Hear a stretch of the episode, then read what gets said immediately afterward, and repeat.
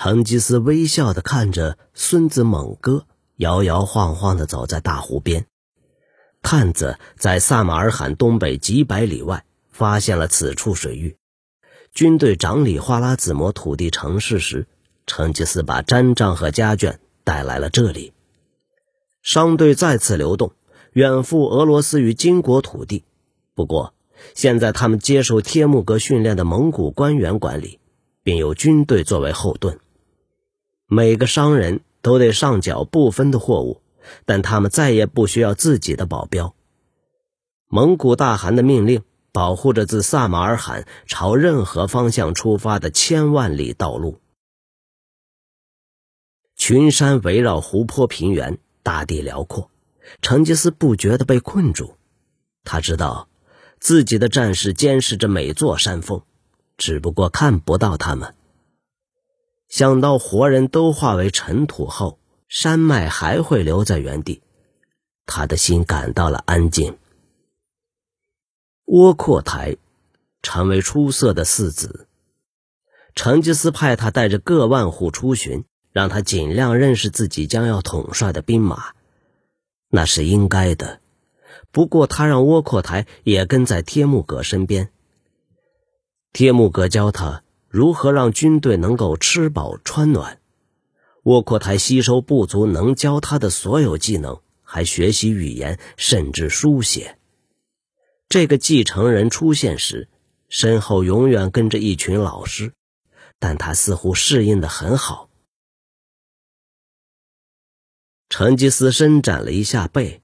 感到了身心平静。这个地方远离战争声响，他享受着湖边男孩嬉闹的声音。孩子们晒着太阳，学习像鱼一样游泳，有的甚至从岩石上一跃而下，潜到深处，掀起大浪花。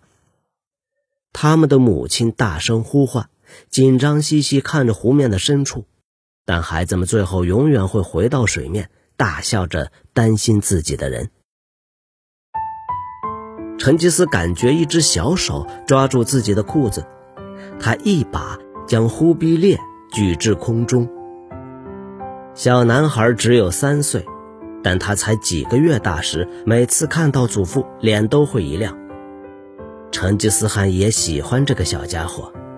成吉思一把将孙子放在肩上，走到湖边，脸微微的一歪。忽必烈抓他的头发抓得太紧了，小家伙，爷爷不会让你摔下去的。成吉思说。猛哥看到祖父难得的一起玩，抓着成吉思的手，也要求被举到头上。成吉思摇头：“哎，等一下，现在轮到忽必烈了。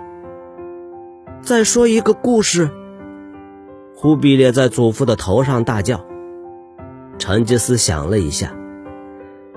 忽必烈的母亲说：“他的故事对小男孩来说太暴力了。”但忽必烈似乎很喜欢。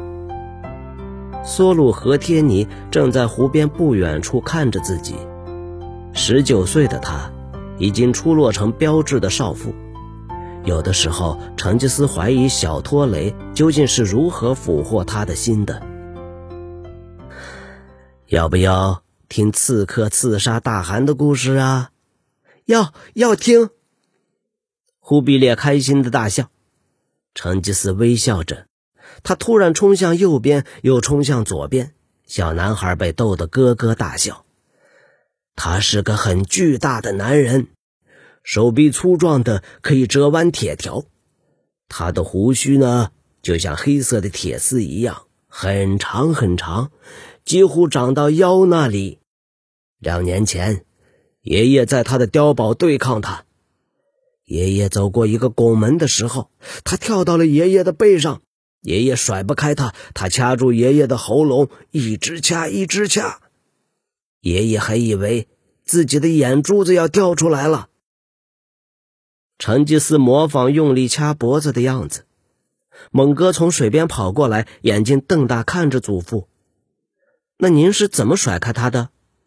猛哥问：“成吉思往下看了一下，想了想。猛哥，爷爷甩不开他。爷爷试着挣脱，就像我现在要拉开忽必烈一样。但是他太强壮了，他掐得更紧。爷爷突然间看到自己的眼珠子滚到前面的地上了。啊！如果眼睛在地上，你要用什么看到自己的眼睛呢？忽必烈马上问。成吉思大笑，他把忽必烈放到地上。忽必烈，你是个聪明的男孩，你是对的。爷爷看不到眼睛，事实上，爷爷看到自己眼睛的地方变成两个洞。然后呢，刺客还是抓着爷爷的背不放。但爷爷的眼睛转了转，看到他额头上有一颗红宝石在发亮。爷爷不知道那是他的弱点，但爷爷无计可施啊！爷爷手往上抓，把红宝石抓出来。他没有力气了，宝石原来是他力量的源泉。爷爷把眼镜装回去，卖了红宝石，然后买了一匹白马。爷爷活了下来，但一直到今天，爷爷还是要很小心的，不然打喷嚏的时候，眼珠子会掉出来。那不是真的，猛哥不屑地说：“那是真的。”忽必烈强硬的维护自己的祖父，成吉思大笑了。哎呀，谁说爷爷能记住每一个细节呢？他也可能没有胡子。猛哥哼了一声，踩了一下地。成吉思似乎不以为意。忽必烈和猛哥抬头时，看见祖父凝视着远方，两个男人正穿越岩潭，骑向大汗。成吉思看到两个男人后，神色大变。两个小男孩困惑地看着祖父，不了解。为什么他的心情突然变得不好了？去，回到你们母亲那儿，快去！如果爷爷有时间的话，晚上再告诉你们另一个故事啊！小男孩跑开，赤脚踢开沙子和小石头。成吉思没有看着孙子离开，而是站直身子迎接探子，知道来者何人。一年多之前。他让他们带着小心、用字遣词的命令远离家人。如今他们回来，代表他们失败了，也或者他们找到了失踪的儿子。两人骑马靠近时，成吉思无法从他们脸上看出答案。两人下马，深深的鞠躬。大汗，第一个探子开口。成吉思没耐性搞这一套礼貌的问候。人找到了吗？他厉声问：“探子点头，吞下心中的紧张。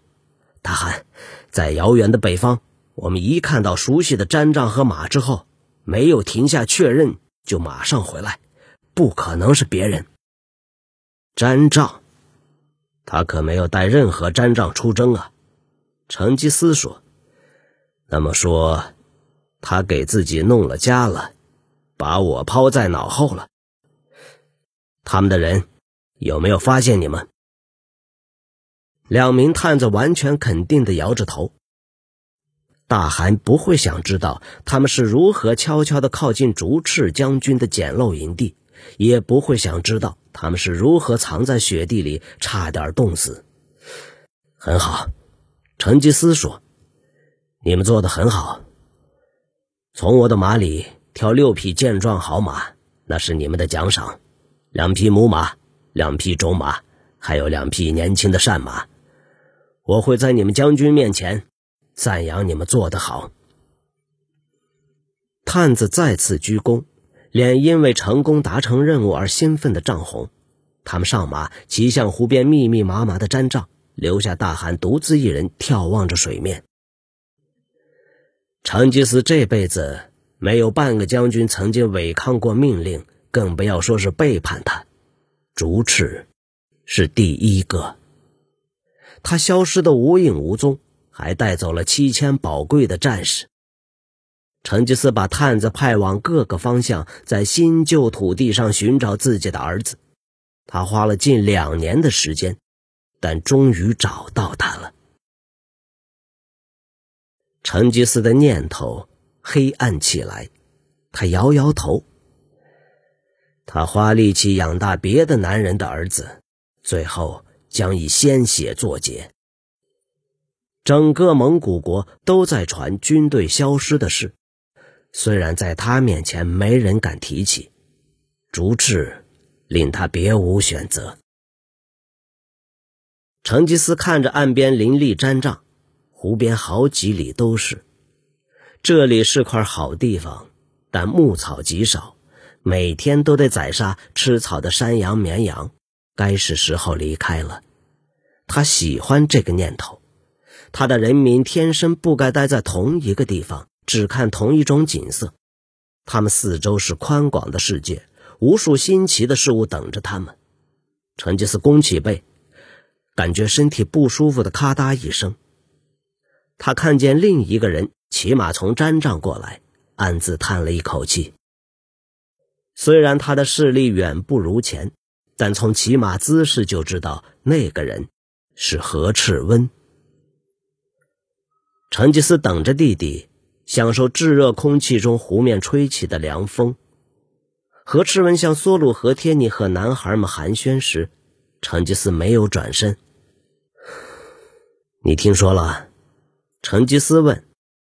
何赤温下马，站在哥哥身旁，看着同一片浅色的湖水。你是说探子？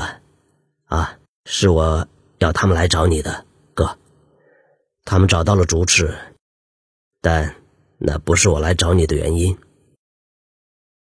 这次，成吉思转身了，弟弟严肃的神情令他扬起眉毛。不是，我还以为你会给一堆建议，告诉我该如何处理背叛的儿子。何赤温哼了一声：“嗨，大哥，反正不管我说什么，你都不会改变心意。